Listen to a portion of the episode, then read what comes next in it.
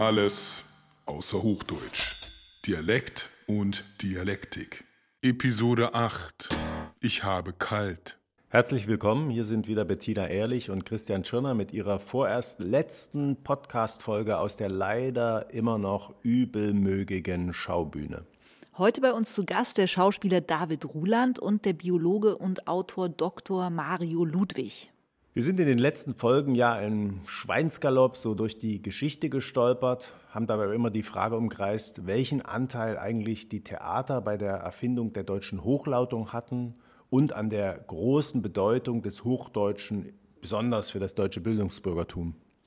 Genau diese Bedeutung allerdings wurde mit der schrittweisen Aufarbeitung der deutschen Geschichte in den 1960er Jahren berechtigterweise zutiefst in Frage gestellt und damit begann dann auch der Abstieg der deutschen Bühnenaussprache.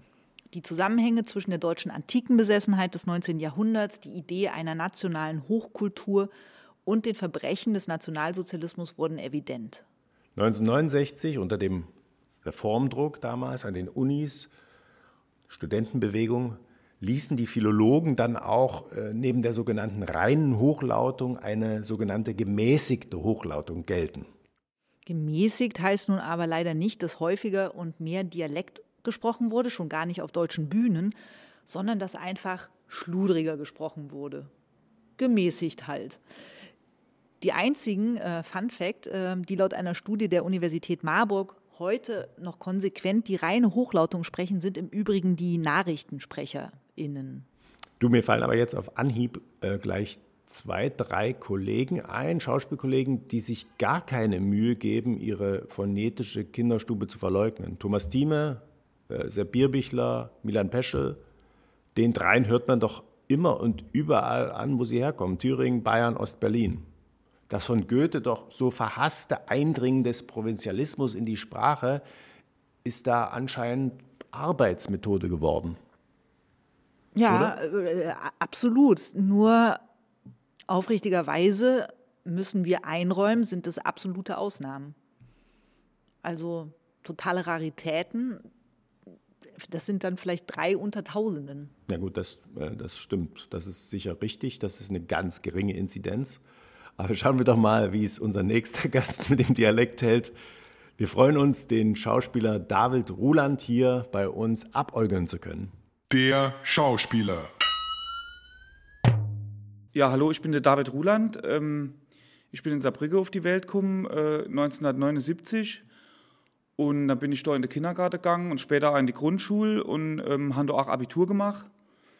Und äh, ja, ich war in der Klasse, also in der Schule war ich immer so der Klasseclown gewesen und da haben alle immer zu mir gesagt, äh, Mensch David, du könntest mal irgendwas mit Theater machen und dann habe ich mich entschlossen, äh, auf die Schauspielschule zu gehen und das habe ich dann auch gemacht und dann bin ich nach Berlin gegangen, jetzt schon auch bald 20 Jahre her äh, ja, und seit 2003 bin ich an der Schaubühne äh, in Berlin, bin Schauspieler, ja, und, äh, und man muss sagen, äh, wir Saarländer sind ja manchmal ein bisschen langsam, äh, das kann ich jetzt nochmal erklären, wir sind ja äh, als letztes Land quasi zur Bundesrepublik Deutschland gekommen, 1957, da waren alle anderen schon da und dann sind wir Saarländer sozusagen als Letzte zur Bundesrepublik dazugestoßen. Ne? Besser spät als nie, ne? So ist das. Vielen Dank. Also das war jetzt ganz klassisches Saarländisch. Ja, das war klassisches Saarländisch, wobei man unterscheiden muss, es gibt im Saarland total verschiedene Dialekte. Das hier war das sogenannte Saarbrücker Platt oder Saarbrücker Platt, wie die Saarländer sagen. Wenn ich aber von Saarbrücken 20 Kilometer weiterfahre nach Saarlouis, das ist eine kleinere Stadt in der Nähe von Saarbrücken, 20 Kilometer, da ist es schon ein ganz, ganz anderer Dialekt, der viel härter klingt, den kann ich auch nicht so gut nachmachen und der ist wirklich grundverschieden. Das heißt, obwohl das Saarland sehr klein ist, kann ich auf engem Raum verschiedenste Dialekte finden. Aber das Saarbrücker ist eben so, ist so ein bisschen äh, ja, weich und fließt ganz gut. Und das kennt man vielleicht auch, es gibt so eine Fernsehserie, das ist so die saarländische oder der saarländische Kulturexport Nummer eins. Die Fernsehserie Familie Heinz Becker, ich weiß nicht, ob ihr das kennt. Ja da sollte ich mal vor der Schauspielschule, war ich auch gecastet äh, als der neue Sohn. Und zwar hat der alte Schauspieler Gregor Weber hat aufgehört und ich sollte dann als Nachfolger den neuen Sohn spielen. Und dann kam leider die Ernst Busch äh, dazwischen. Was heißt leider, aber ich habe dann versucht, das noch beides zu machen. Das ging nicht und dann äh, war es eben nichts mit mir und Heinz Becker. Aber was man eben von Familie Heinz Becker kennt, was der Gerd Dudenhöfer als Heinz Becker macht, das ist eben auch so dieses Saarbrücker Platt, was ich jetzt gerade gemacht habe und was ich auch immer gesprochen habe. Das habt ihr auch zu Hause gesprochen? Ja, es war ganz lustig zu Hause, weil ähm, also meine Oma hat total platt gesprochen, meine Mutter auch, die kann aber auch Hochdeutsch, wenn sie will. Und mein Vater hat immer ganz streng nur Hochdeutsch und hat auch zu meiner Mutter immer gesagt, äh, Brigitte, sprich mit den Kindern bitte Hochdeutsch. Ja.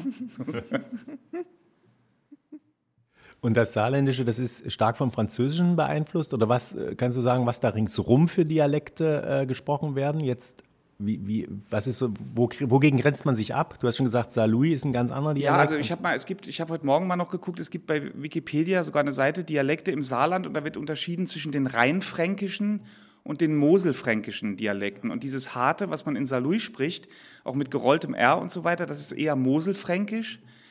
Ähm, und das Rheinfränkische ist eher das Weiche, das ist eher so im Saarbrücker Raum. Vom Französischen ist es eigentlich gar nicht so stark beeinflusst. Das ist auch ein bisschen so ein Klischee, was man auch früher aus dem saarländischen Tatort und so, das ist gar nicht so stark, wie man immer denkt. Also, dass die Saarländer alle immer mit Rotwein in der Hand. Ich meine, die Lebensart trinkt natürlich durch, die französische so, aber es ist nicht übermäßig stark, auch in der Sprache nicht. Ja, das ist wahrscheinlich ein Klischee, was ich, dem ich aufgesessen bin. Nee, die sitzen alle auf dem Klischee. Und es wird ja manchmal auch so ein bisschen befördert, aber es ist, es ist nicht so übermäßig stark, finde ich.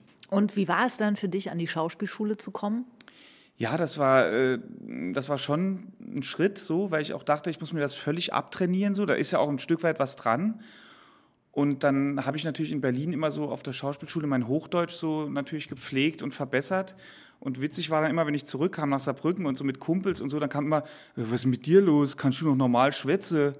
Wenn man dann so drin war in diesem, ich rede jetzt Hochdeutsch oder ich versuche es und dann hat man zu Hause natürlich gleich, äh, war das gleich auffällig. So. Und du konntest aber immer schon switchen, weil dein Vater äh, das Hochdeutsche protegierte. Äh, genau, gut. Das schon, ja. ja, ja. Aber ich habe neulich eine Kassette gefunden, haben mein Bruder und ich äh, so mit acht, neun Jahren so irgendwelche Texte aufgenommen und das ist, das ist total saarländisch. Also richtig so piepsende Kinderstimmen und sehr, sehr Dialekt. Oh, schade, die hättest du mitbringen, die hättest du mitbringen sollen. Die hätten wir gleich verwendet. Ach so, ja, vielleicht kann ich die noch nachreichen oder so. Ich gucke mal, ob ich noch was finde, ja. Cool.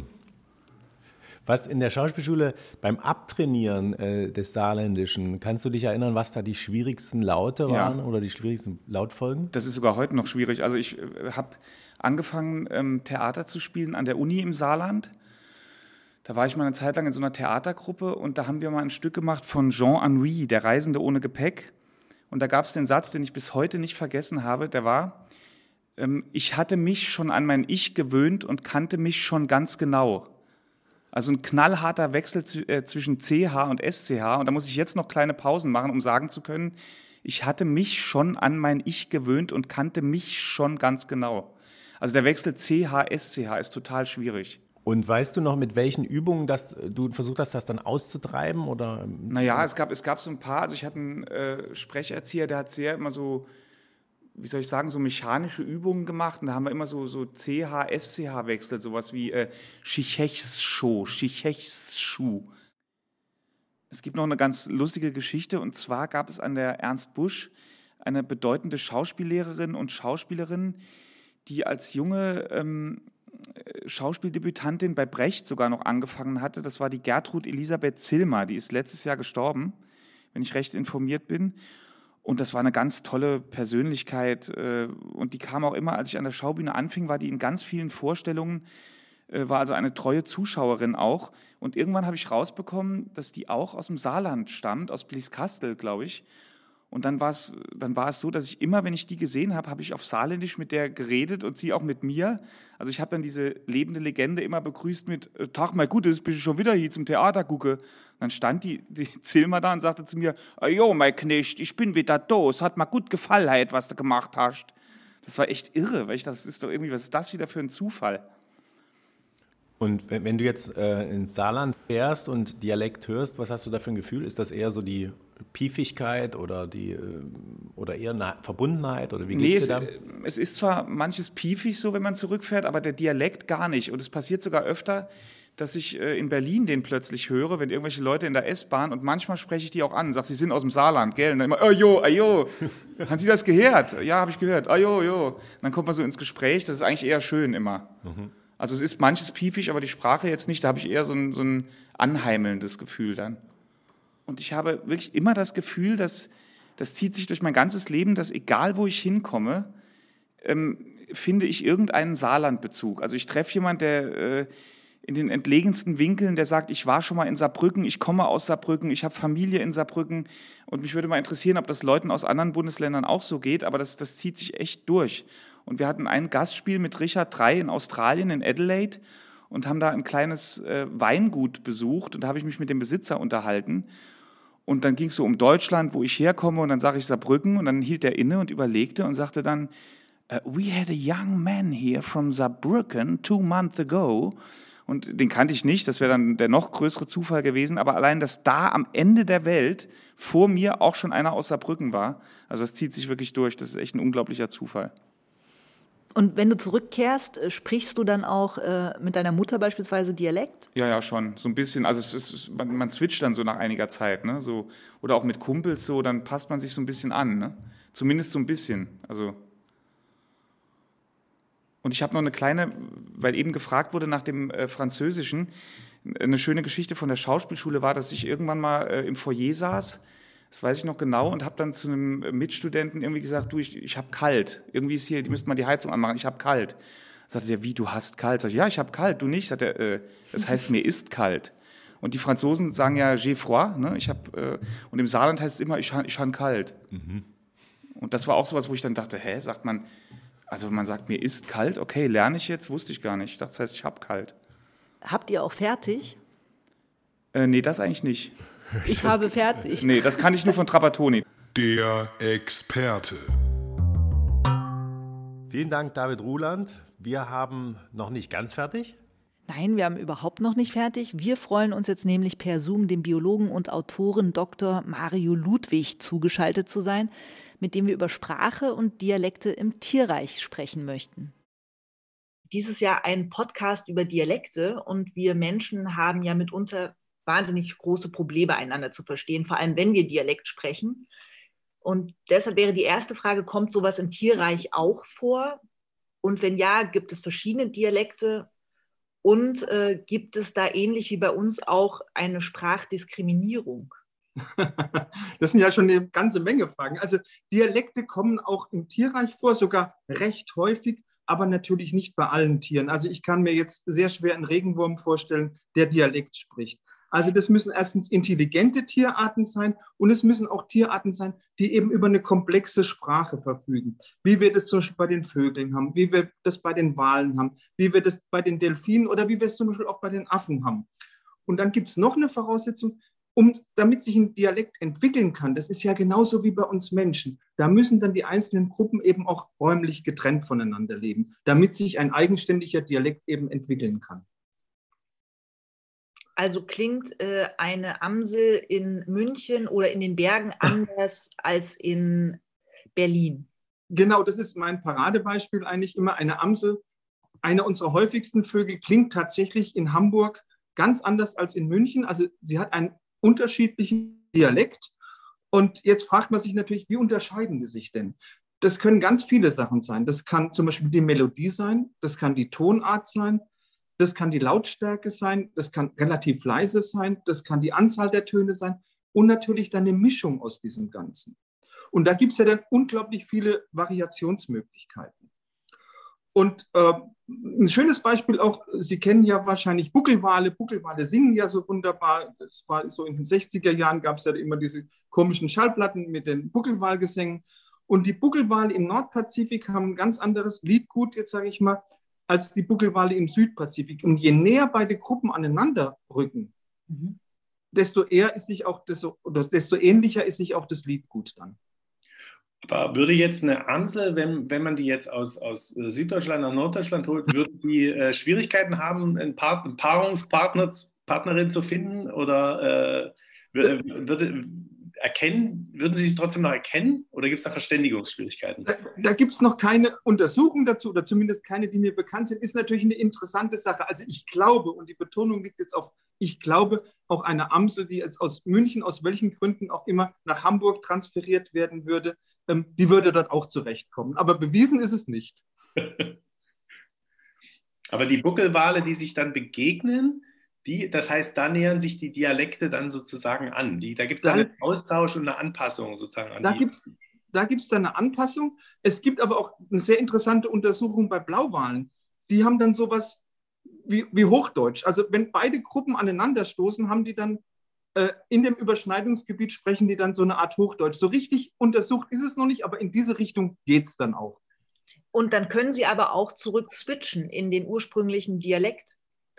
Sie können dann auch in den ursprünglichen Dialekt zurückswitchen, ja. Aber die Dialekte verändern sich auch. Also in, bei Buckelwahlen verändert sich der Dialekt in einem Jahr. Also die lernen einfach was dazu, nehmen neue Klangfolgen auf, die sind dann in den Gesängen drin und dann ist es wieder vorbei.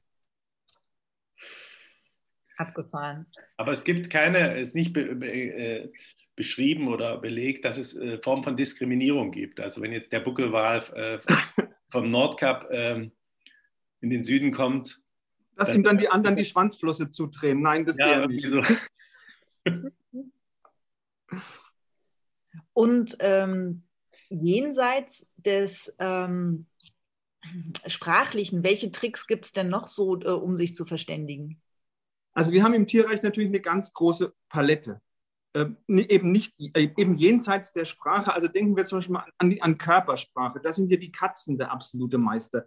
Also die Katze ist ja wirklich ein Meister der Körpersprache. Die arbeitet mit allem, was sie zur Verfügung hat. Mit ihren Augen, mit ihren Schnurrbarthaaren, mit ihren Ohren, mit ihrem Fell, mit ihrem ganzen Körper, mit ihrem Schwanz.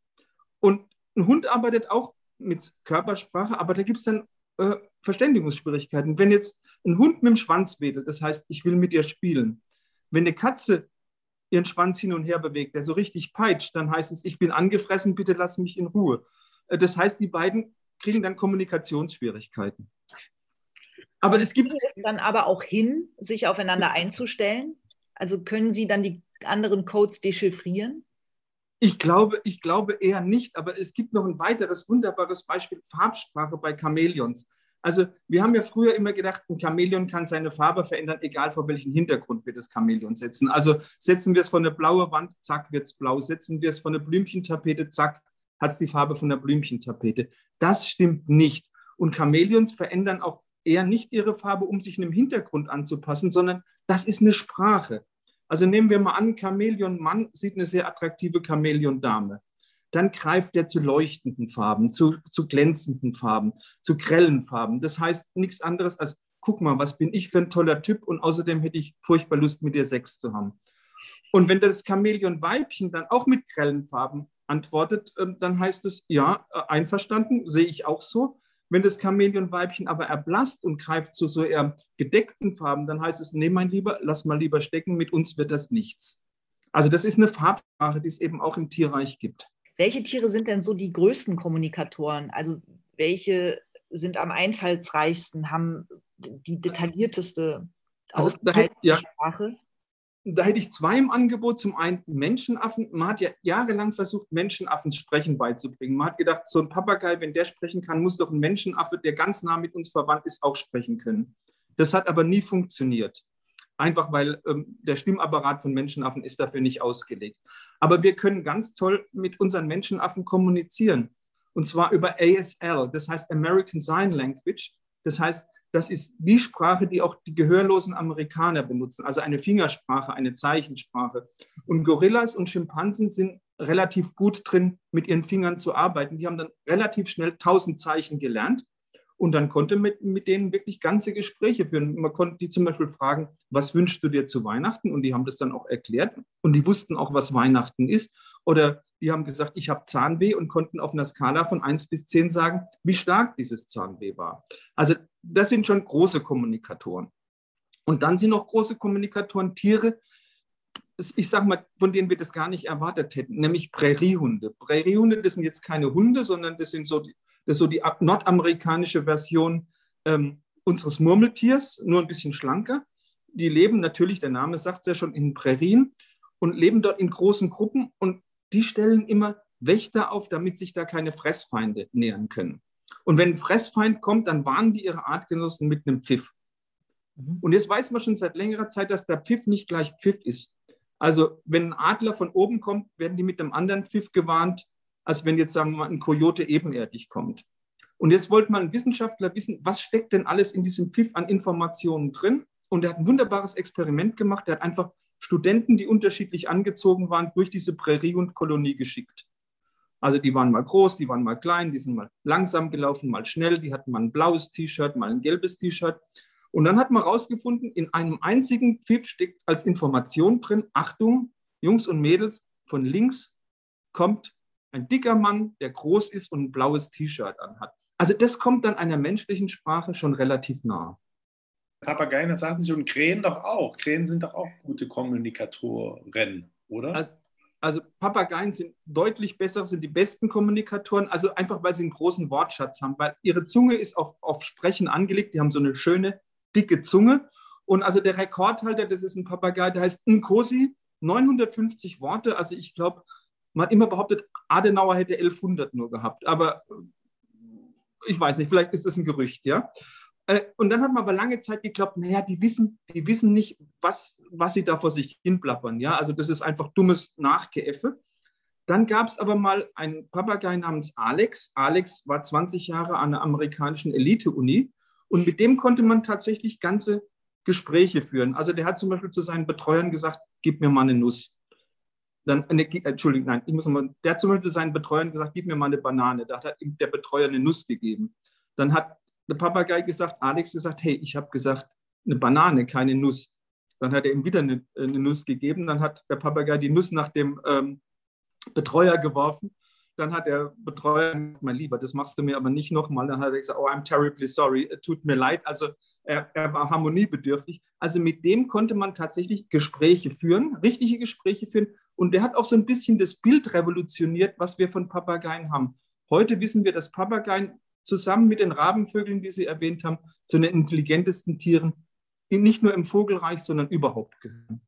Vögel nehmen ja auch Geräusche auf und bauen sie in ihre Gesänge ein, richtig? Das heißt, dass, dass die Umwelt, in der sie leben, sozusagen großen Einfluss auf ihren Dialekt dann vermutlich hat. Ja, wunderbar. Gibt es ein wunderbares Beispiel. Unsere Singvögel sind ausgesprochen modern. Die gehen wirklich mit der Zeit, weil, was Sie schon gesagt haben, die bauen menschenerzeugt oder Imitationen von von Menschen erzeugten Geräuschen in ihre Balzgesänge ein. Also das kann jetzt sein, ähm, sagen wir, das, das Kreischen einer Bremse, das kann eine Autohupe sein oder das kann, können Handyklingeltöne sein. Und Amsel, Drossel, Fink und Star machen diese Handyklingeltöne so gut nach, oft, dass selbst Ornithologen, also absolute Fachleute, nicht den Unterschied zwischen äh, sagen wir mal, Imitation und Original unterscheiden können. Äh, man muss jetzt vorsichtig sein. Also Sie werden jetzt nicht Beethovens Neunte aus dem Schnabel eines Eichelheers hören, ja? ja? Aber so ein bisschen Techno vielleicht, ja? Oder so ein, zwei Silben Volksmusik, das kriegen die alle mal hin.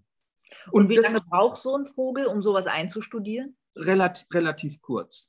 Relativ kurz. Das sind vielleicht im Bereich von Wochen. Das ist ja auch klar, unsere Tiere, wir haben ja bei den Tieren eigentlich keine Landflucht, sondern die Tiere kommen ja immer mehr in die Städte rein, weil sie dort leichter leben können und werden dann mit neuen Geräuschen konfrontiert und die bauen sie dann eben in ihre Balzgesänge ein, einfach weil sie die täglich hören. Wenn jetzt irgendwie ein Nest von, von einer Amsel, sagen wir mal, an der Kreuzung ist, wo immer eine Straßenbahn vorbei äh, fährt und die quietscht immer an der gleichen, dann bauen die das halt mit der Zeit ein. Ich habe ja äh, neulich irgendwo gelesen, dass diese Geräusche aber also nicht die selbst produzierten, sondern tatsächlich die Umweltgeräusche und der Lärm tatsächlich unglaublich negative Auswirkungen auf zum Beispiel das Balzverhalten haben, weil die Vögel mitunter gar nicht mehr hören, wer ja. eigentlich der potenteste, die potenteste Partnerin wäre. Ge ähm, genau. Das, das deshalb total oft vertut. Ja, das ist genau richtig. Also bei uns singen ja nur die, die, die männlichen Vögel und die singen eigentlich nur aus zwei Gründen.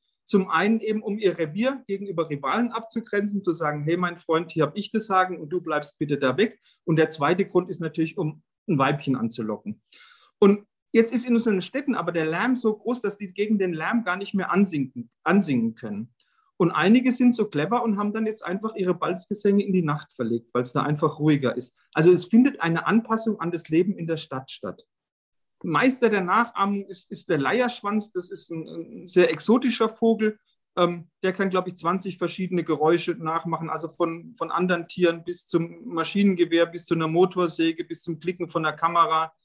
Also können äh, Tiere, da ja eben solche Adaptionen möglich sind, auch Sprachen anderer Tiere lernen? Das ist, das ist sehr schwierig. Also die Frage ist ja, lernt, kann, eine, kann ein Hund Kätzisch lernen oder eine Katze Hündisch? Ähm, in der Regel nicht. Aber es gibt ein wunderbares Beispiel. Sie wissen ja vielleicht, es gibt zwei Elefantenarten, afrikanischer Elefant, große Ohren, asiatischer Elefant, kleine Ohren. Und die haben auch eine unterschiedliche Sprache. Der afrikanische Elefant, der, der kommuniziert so mit so tiefen, rollenden, grollenden Tönen. Und der asiatische Elefant, das sind es eher so zwitschernde Töne. Und jetzt hat man mal einen afrikanischen Elefanten in einem Zoo in ein Gehege getan, wo nur zwei indische Elefanten drin waren. Und der hat tatsächlich die Sprache seiner Mitbewohnerin, also sagen wir asiatisch, gelernt und hat dann tatsächlich die Sprache, seine eigene Sprache, also afrikanisch, nur noch in Ausnahmefällen äh, von sich hören lassen. Also der hat eine Fremdsprache gelernt, aber das ist die Ausnahme und nicht die Regel. Wo verorten Sie denn die Grenze zwischen Mensch und Tier?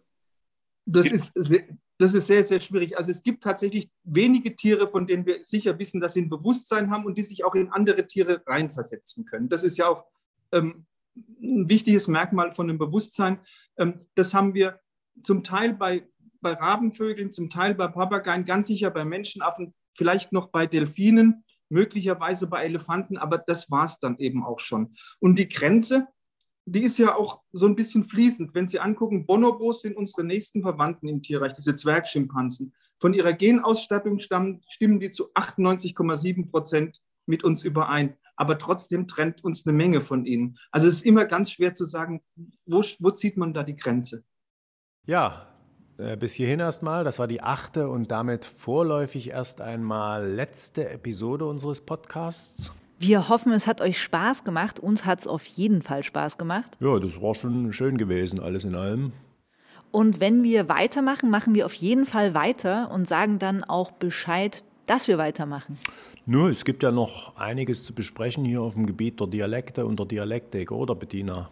Ja, und vielleicht sind Sie ja dann auch wieder mit von der Partie. Und was jetzt noch fehlt, ist das letzte Wort. Ja, und äh, ich würde sagen, ich bin ja kein Freund großer Worte. Äh, ich wüsste jetzt auch nicht, was ich da noch groß schwätzen soll. Äh, wenn man vom Saarland spricht, muss man eigentlich nur sagen, Hauptsache gut Guess, geschafft haben wir schnell.